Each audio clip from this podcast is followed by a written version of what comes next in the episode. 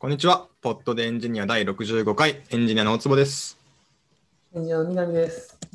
エンジニアの丹治です。よろしくお願いします。はい。今。日はどれからいきますか？丹治さんがさっき3体の話したから3体からいきますか？あ、3体、えっと、ただ単に2週間前に買ったんですけど、まだ実は読み切ってなくて、え、どこまでいきました？なんか、ネタバレにならない範囲でキーワードだけ。えっと、分量で言うと、上下巻に分かれていて、下巻の後半まで行ったんだけど、なんか、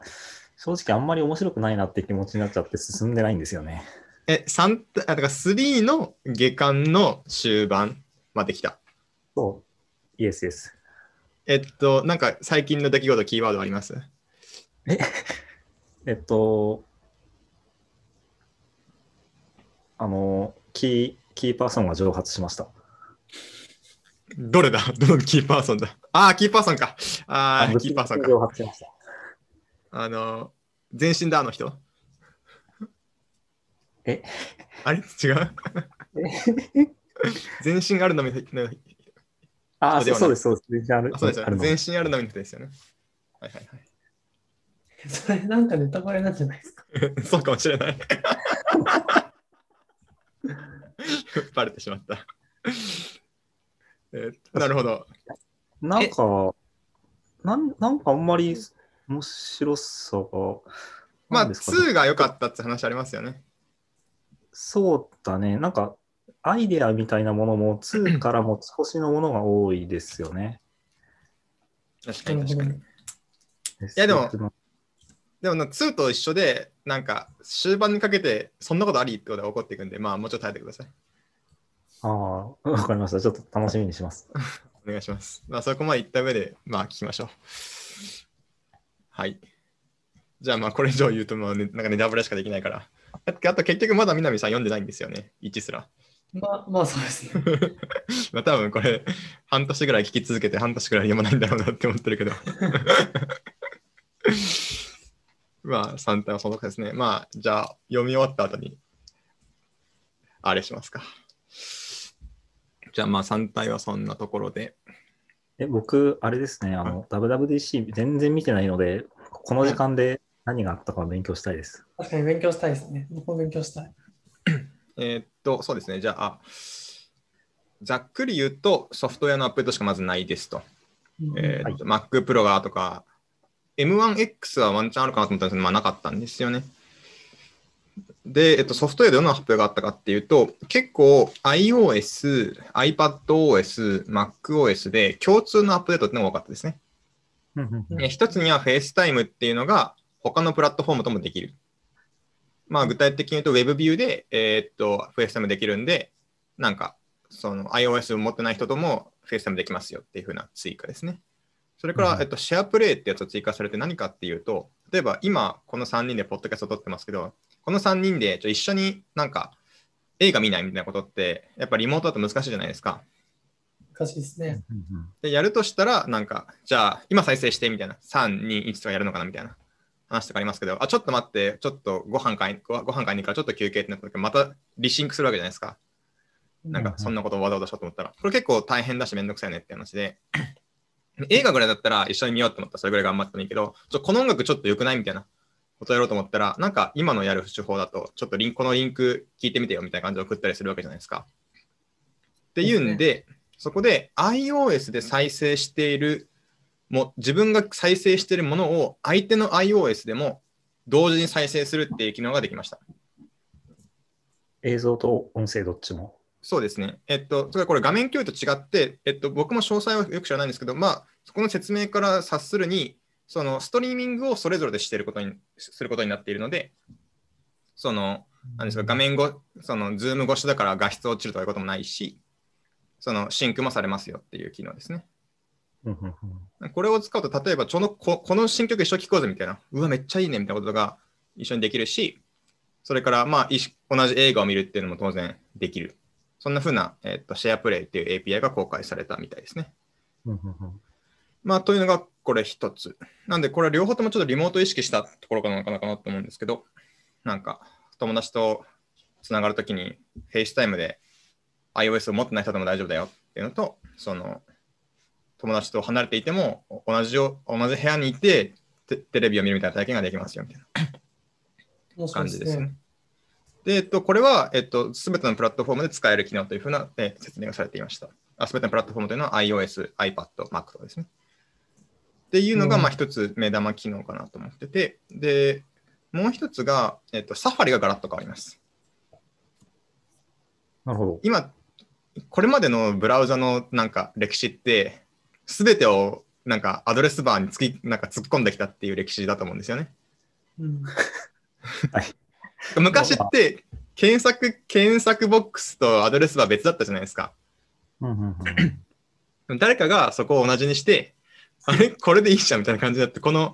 この窓が検索窓とアドレスバーとみたいな全てのものがここで良くなってきたんですよね。そうですね。で、サファリがそれをまたやらかしまして、えっと、アドレスバーとタブ同じでいいじゃんって言い出したんですよね。おーへ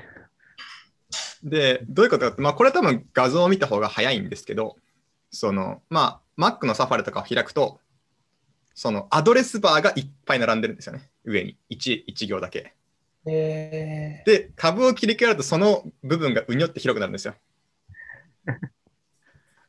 まあ、確かにそれでもみたいな 感じの UI に変わります。で、合わせて iPad とえー iOS も変わるんですけど、これ iOS の方が結構面白いアップデートになってるんですよね。一応 WWDC では、これは Mac のアップデートとして入ってるんですけど、iPhone の UI は結構変わっていて、その iPhone の場合だとアドレスバーが下に出るんですよ。これまでアドレスバーは上、一番上に出るっていうのが常識だったじゃないですか。ーそうですね。それがアドレスバーが下に来るんですよね。で、スクロールするときだけする時だけえ消えて、スクロールをちょっと上とか上とかに戻すと、ふにょっとなんかアドレスバーが一番下に出てくるんですよね。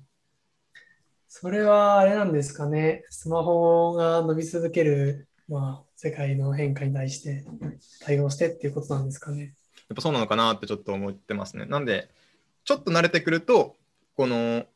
いちいち指を上に持っていかなくてもアドレスバーにリーチできるってのはちょっとやっぱいい体験だなってうん。思ってるのと、あと iPhone の場合って画面の一番下から親指を上にスイップとスワイプスワイプすると複数のアプリの切り替えができるじゃないですか。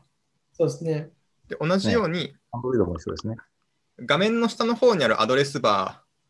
をし下から上にスイッとスワイプするとタブ一覧が出てくるんですよね。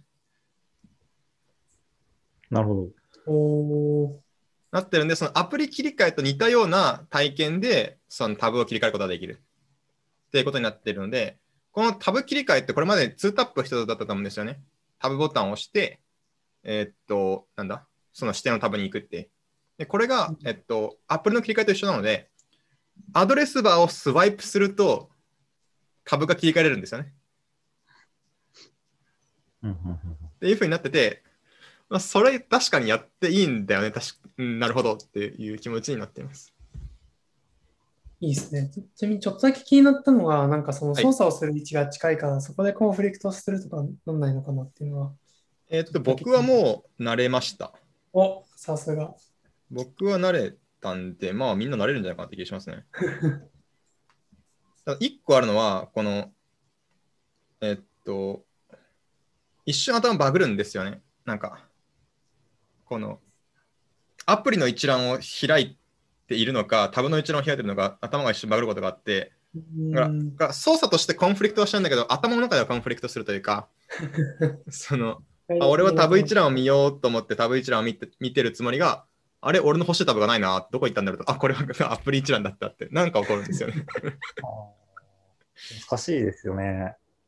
なんかその一つのタブが一つのアプリみたいな感覚で使ってる場合もあるし。そうなんですよね。うんまあ、っていうような変更が入って、まあ、あといろいろこの目玉の変更はいろいろあるんですけど、まあ、ああともう一個、フォーカスモードってのありますね。フォーカスモードは結構面白い抽象化だなと思って、Do not disturb ってあるじゃないですか。ありますね。はいはい。Do not disturb って何かっていうと、まあ、特定の人からの通知とか、特定のアプリからの通知通知しか、まあ、表示しないようなモードですね。これによってなんかその、まあ、いろんなものに集中できると。でそれから同じような機能でドライビングモードってのもあったんですよね。えっと、日本だと Apple Car みたいなやつあんまない気がするからあんまり使われてないかもしれないですけど、まあ今運転中だから、そのなんかなんか別の人からなんかテキストが来ても、まあ、僕は今ドライブ中なんで後で返すねっていう自動返信ができるとか、そういうちょっとした機能もあったりして、で、この辺の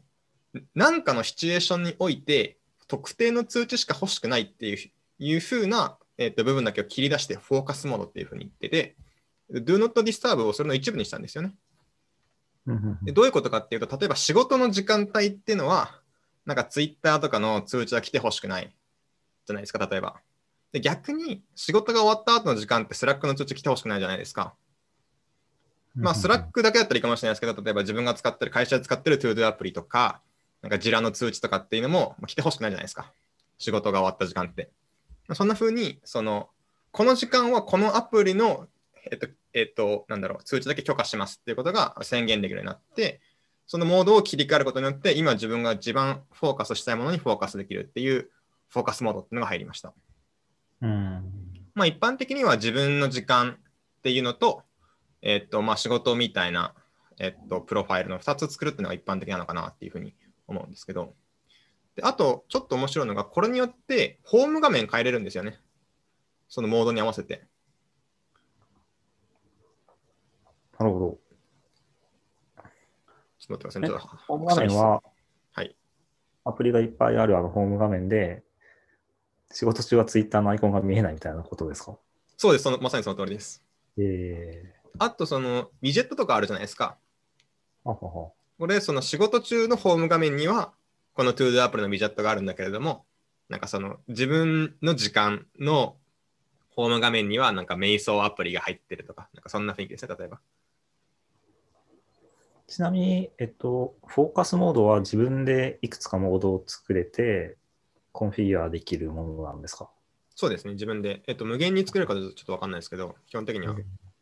自分で勝手にカスタムで作れる感じでしたね。一応デフォルトで for me, for, for my time みたいなやつと、えっ、ー、と、ワークみたいなやつが2個ありましたけど。確かに、ワークの時に本当になんか、ツイッター見ないとか、ツイッター僕そんなに見ないけど、YouTube 見ないとか、いや欲しいなって思って、僕、フリーダムっていうのを入れた記憶がありますね。それをちゃんと OS がやってくれるんだっていうふうに認識しました。そんな感じですね。あと、なんかユースケースとしては、まあいろいろあり得るんだろうなと思ったのが、そのデモでは、WWDC のデモでは、なんかそのコーディングモードみたいなのを作作るっていうのをやってて、コーディングするからそれとかの通知も一瞬来ないようにするみたいな、でそれを1時間だけ有効にするみたいなボタンとかも使った、うん、そういうふうに結構カジュアルにスイッチしていくってことも一応想定はしてあるみたいですね。なるほど。いや、うまく使えないんですよね、そういうの。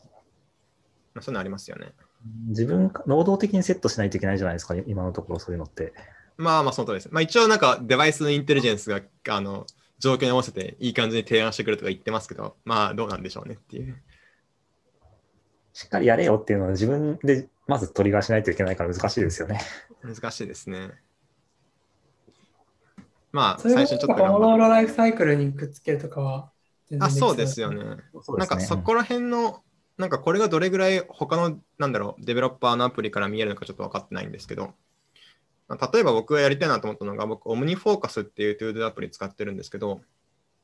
これ何かっていうと、まあ、ゲッティングシングスダウンをやるのにすごく向いてるっていうのことに定評のある。とりあえず全部突っ込んで、inbox っていうのがあって、そこからプロジェクトだったりコンテキストごとに分けていって、今やるべきことを出してくれるっていう風な ToDo アプリなんですけど、まあ、これに僕仕事のやつも、個人のやつも全部突っ込んですよね。例えば、免許の更新のためのこの書類を取ってくるみたいなやつとか、も入れてるし、あとはこのボタンの色を修正するみたいな、そういう ToDo も入ってるし、みたいな。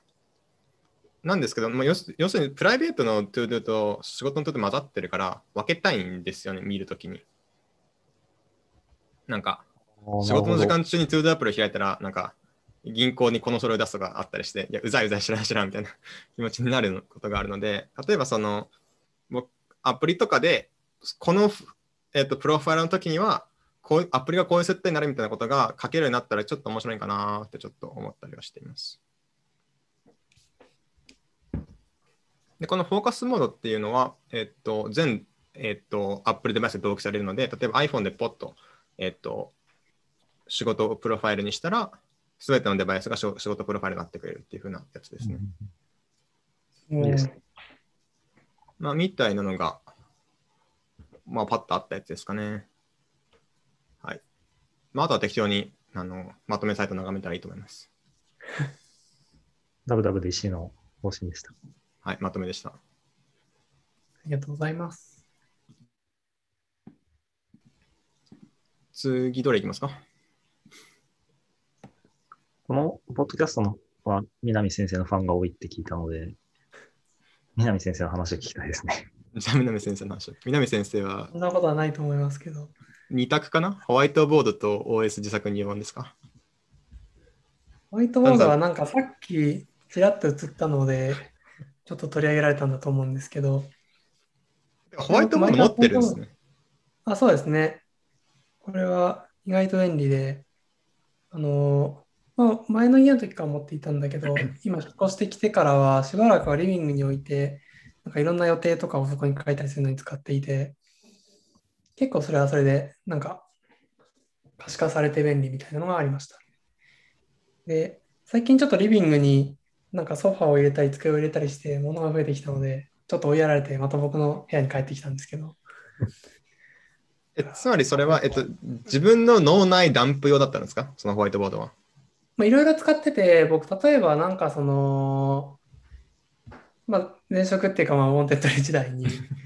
えっと、なんか設計するときとかにちょっとそこに絵を描いたり、それ、ここに書いたものをベースでちょっとブログ書いたり、ディスカッションしたりとかをしてたから、まあ、かなり活用はしてました。いや僕、なんか終盤に2個くらい、ちょっとアーキテクチャ図みたいな書いたブログを書いてたんですけど、それはなんか両方ともこのホワイトボードを使ってましあ、あなんか手書きの図がそういえばあったな。た。そうそうそうそう。ああれ、ホワイトボードのやつだったんだ。ブログのやつここから来てました。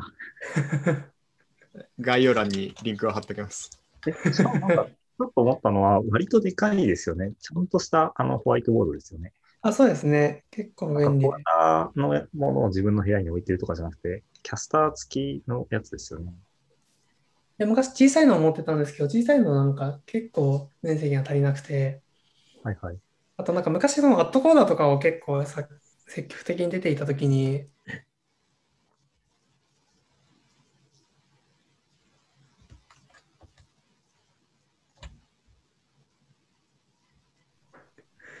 ホワイトボードの面積いくらあってもいいですからね。なんか今ちょっと俺無音になっちゃった。なんか今、無音自体。何も話してないんだと思ってました。え、なんか、あ、 internet connection が stable じゃないよって言われてしまった。なるほど。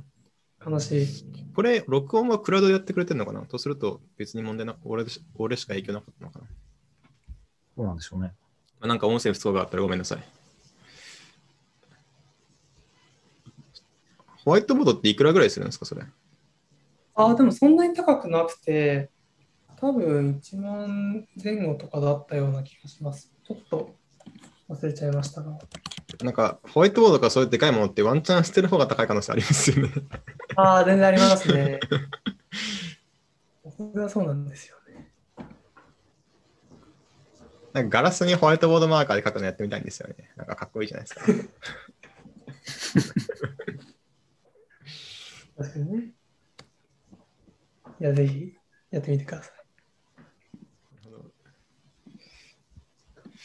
ホワイトボード、ホワイトボード。いや、置けないな。僕はやめときます。あと、じゃあもう一個いきます。ゼロからの OS 自作入門。これは何度かこのポッドキャストでも話をしていたやつなんですけど、その、まあ、ゼロからの OS 自作入門っていう本がありまして、まあ、それ3月末くらいに買って、で、先週か先々週くらいに読み終わりましたっていう話です。読み終わったっていうのは、なんか実装も仕切ったみたいな感じなんですかなんか一応実装すること前提なんですよね。これ結構面白い構成になっていて、なんかコードが載ってるんだけど、基本的にそのコードは全部公開されていて、しかもなんかその、すごいちょうどいいところで全部タグが打ってあって、なんかチェックアウトしながらちょっとコードを読んで、なんかちょっと書き換えてみたいなのができるようになってるんですよね。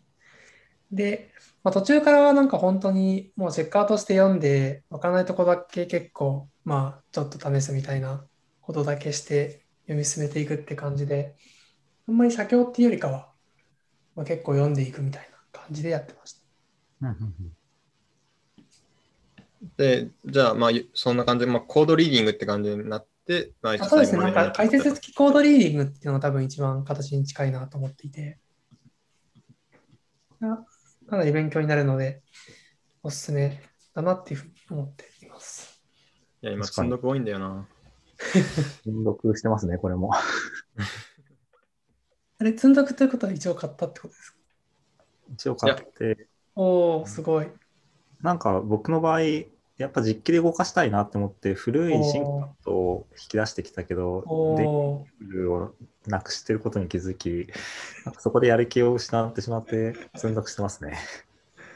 いやでもあれですよ、僕最初ターでちょっとできる実機やってましたけど、途中から完全にあの教員に行ったので、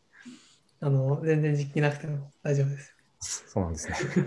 なんか実機で動かしたくなりますよね。なんかこういうの見ると。ちょうんちょっとワクワクしますね、やっうんぱ楽しいというか。ワクワクしちゃうな。なるほど。うーん、読むか。僕も買ってるはずなので、うーん。え、もう本当にいろいろ積んであるんですよね。今一番集中して読んでる本が、やっと50%超えたぐらいで、なんか、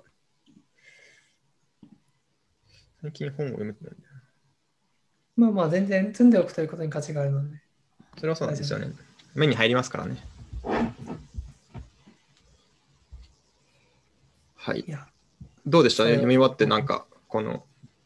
感想というあか。あ、そうですね。なんかトピックがいろいろあるんだけど、なんだろうな。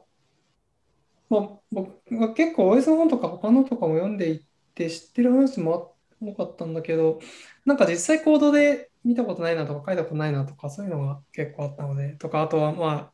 あ X86 の挙動でなんかモードを切り替えるとこういうふうに車が変わってみたいな話とか、いやなんか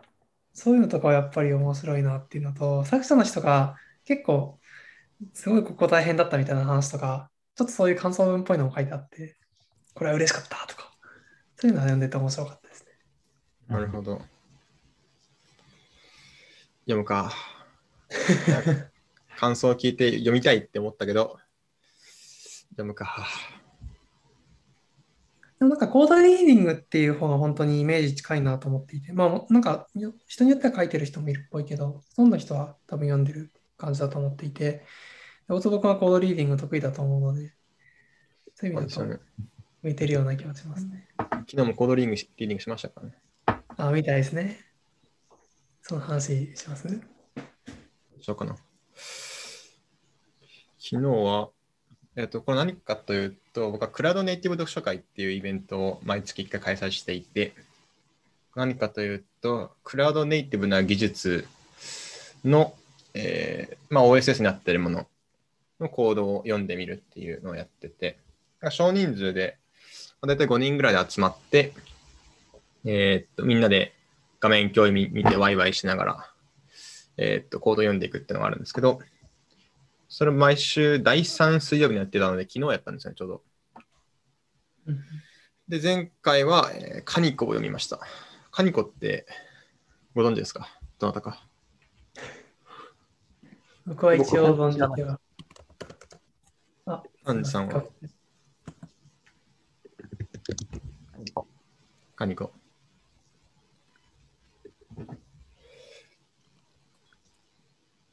はですねコンテ、ナツールス、カニコ。はい。カニコです。カニコはですね、えーっと、まあ、Docker イメージのビルドツールと思ってもらって大丈夫です。で、特徴として、えーっと、まず、そのリードミニアムと書いてあるんですけど、これは我々が提供する Docker イメージの中で動かせって書いてあるんですね、まず。普通に使って動くことは保証しないよみたいな、まあ、おすすめしないよとかで書いてあるんですよね。でここで、うんん？と思うのが、え、Docker イメージの中で Docker イメージ作るの？っていう話なんですよね、じゃあ。そういうことですよね。そうなんですよ。Docker イメージの中で Docker イメージ作るんですよ。で、ここでこの方と、これだけ聞いたときに、え、でも Docker の中から Docker のデーモンって触れなくない？って思うわけですよね。確かになるんですけど、まあ、えっと、カニコは、えっと、Docker のデーモンと全く、えっと、インタラクションせずに、えっと、Docker イメージのビルドをしますっていうツールなんですよね。で、えっと、そんなことできるんだって思うわけなんですけど、まあ考えてみると、それはそうかなって感じで、えっと、なんだっけ、名前忘れちゃったけど、オープンコンテイナーイメージかな？イニシアチブかな？まあとりあえずそこで、そう、定義されている、えっと、何ですか、イメージのフォーマットというか、イメージの形式っていうのを見ると、まあ、要はターボールを固めて、固めたものの集合と、それに対するメタデータちょろっとさえあれば、それは Docker イメージで言い張れるんですよね。まあ、インプットとアウトプットさえ合ってればいいわけですよね。そうなんですよね。で、要するに、そのファイルシステムというか、その一つの動かしたいシステムのに必要なファイルっていうのを全部固めて、それを1個のターボールにしてしまえば、それが Docker イメージなので、まあ、それを作るとし、それを作ってしまいさえすればいい。っていうんで、まあ、これ、まだ試してないですけど、多分、えっと、カニコがやってるような高度なキャッシュとかはしなくしなくて、とりあえず、え Docker イメージを作るだけだったら、まあ、ちょっとコード書いたらできると思うんですよね。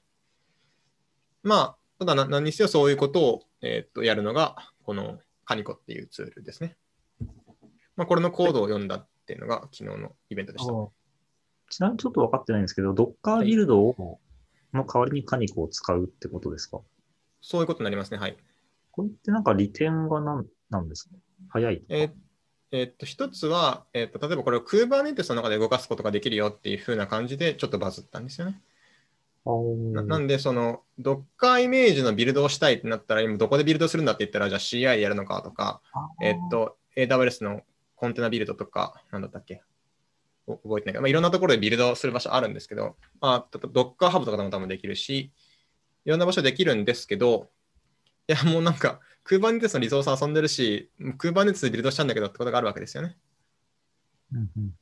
なんで、えっと、まあ、そういうことができますよっていうのが一つですかね。なんで、まあ、そのコンテナが動く環境さえあれば、Docker ビルドができるし場所をパッと作れるんですよね。っていうのが一個嬉しさかなっていうふうに思います。なるほど。今の話だと、ただ、いその、今と Docker in Docker とかがあるから、多分、普通にカニコ以外のソリューション、まあ、そもそも Docker in Docker カニコ以外にもいろいろあったりするけど、方法自体はあるのかなとは思いつつ、まあ、なんかより目的が絞られていて、まあ、なんか単機能なものを扱いたいみたいなのがあるのかなって僕は想像してそうですね。それはあるかもしれない。ちょっと僕、Docker in Docker みたいな技術全然詳しくないんでわかんないんですけど、多分 Docker in Docker ってホスト側に何かしてあげないとダメなんじゃないかな。なんか、いや、なんかそんなこともなくて、あ、そうなんですか？本当にそうと僕は認識している。ちょっとなんか僕も誤解をしている可能性があるけど。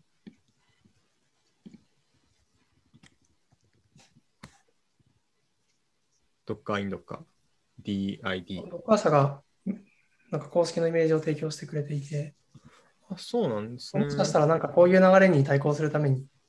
なんか時系列を僕は分かっていないから、後が出てきたものの可能性はあるかなと思って。セキュリティだろそうですけどね。まあなんか特特必要な部分にしかアクセスできないような渡し方をするのかな、なんか。まあちょっと僕もなんか、カニコが何であるかを知らないところから僕はコードリーディングしているので、まあそんな理解ですけど、まあみたいなものになりましたね。このカニコのネーミングめっちゃ気になってるんですよね。僕もずっと気になって、GitHub リポジトリを検索してるんですけど、見つからないですね。なんか、うちの会社だの中だと、カニ高専から来てるんじゃないかっていう、まあ、噂をしてる人いますけど、まあ、クーバネティス船系の名前が多いんで、じゃあなんでカニ高専なんだっていう話で。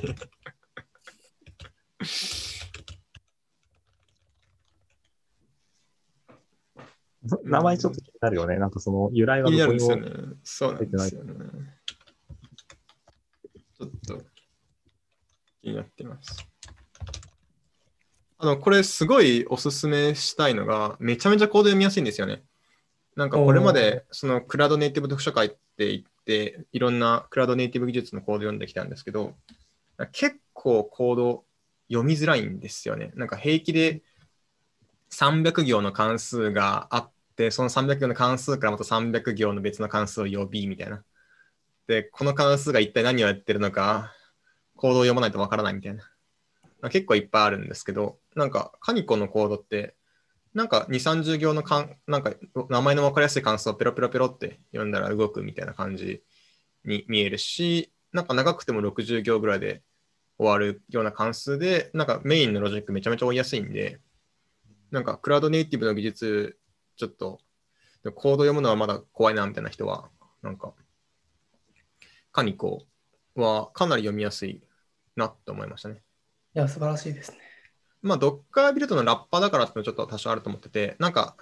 Docker ファイルのパースとかっていうのは、その、Docker のコードをそのまま、なんですか、読んで、ライブラライブラとして読んで使ってたりするので、まあ、そういうえ超めんどくさいビジネスロジックとかはもう任せてるっていうのがあると思うんですけど、まあ、おすすめです。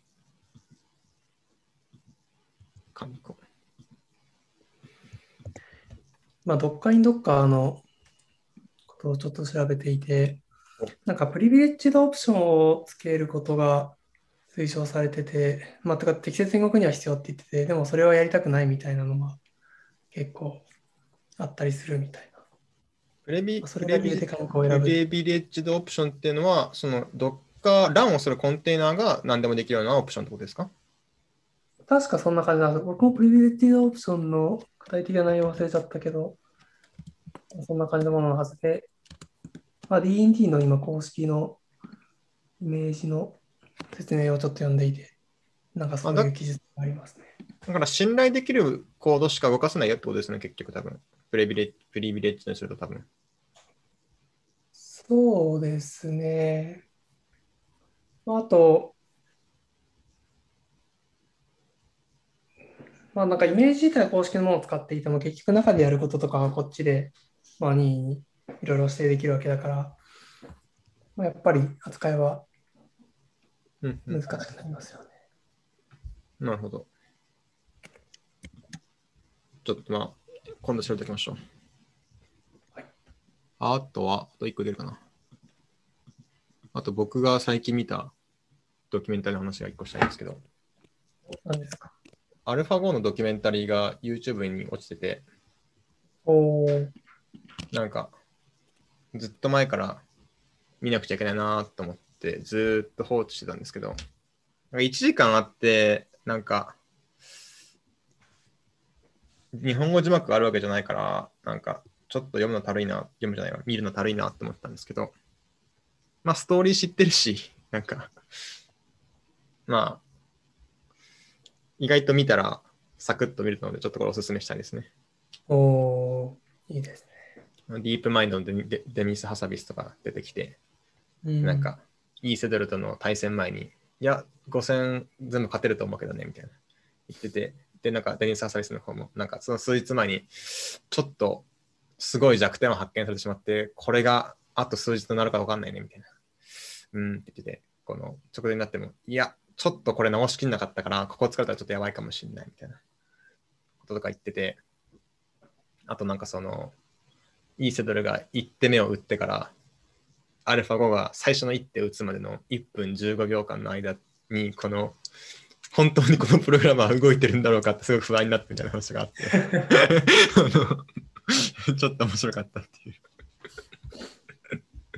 うのが。聞いてなかったのかもしれないんですけど、どこで見れるんですか？あ、YouTube で見れますよ。?YouTube で見れるんだ。じゃあ、はいリンクを置いておきましょはい。貼っておきます。これはなんか、はい、おすすめでした。あやべ、残り時間、もうギリギリじゃん。はい。うんまあ、今回も適当にいろいろ話しましたが、ポットでエンジニア第65回、こんなところでした。ありがとうございました。ありがとうございました。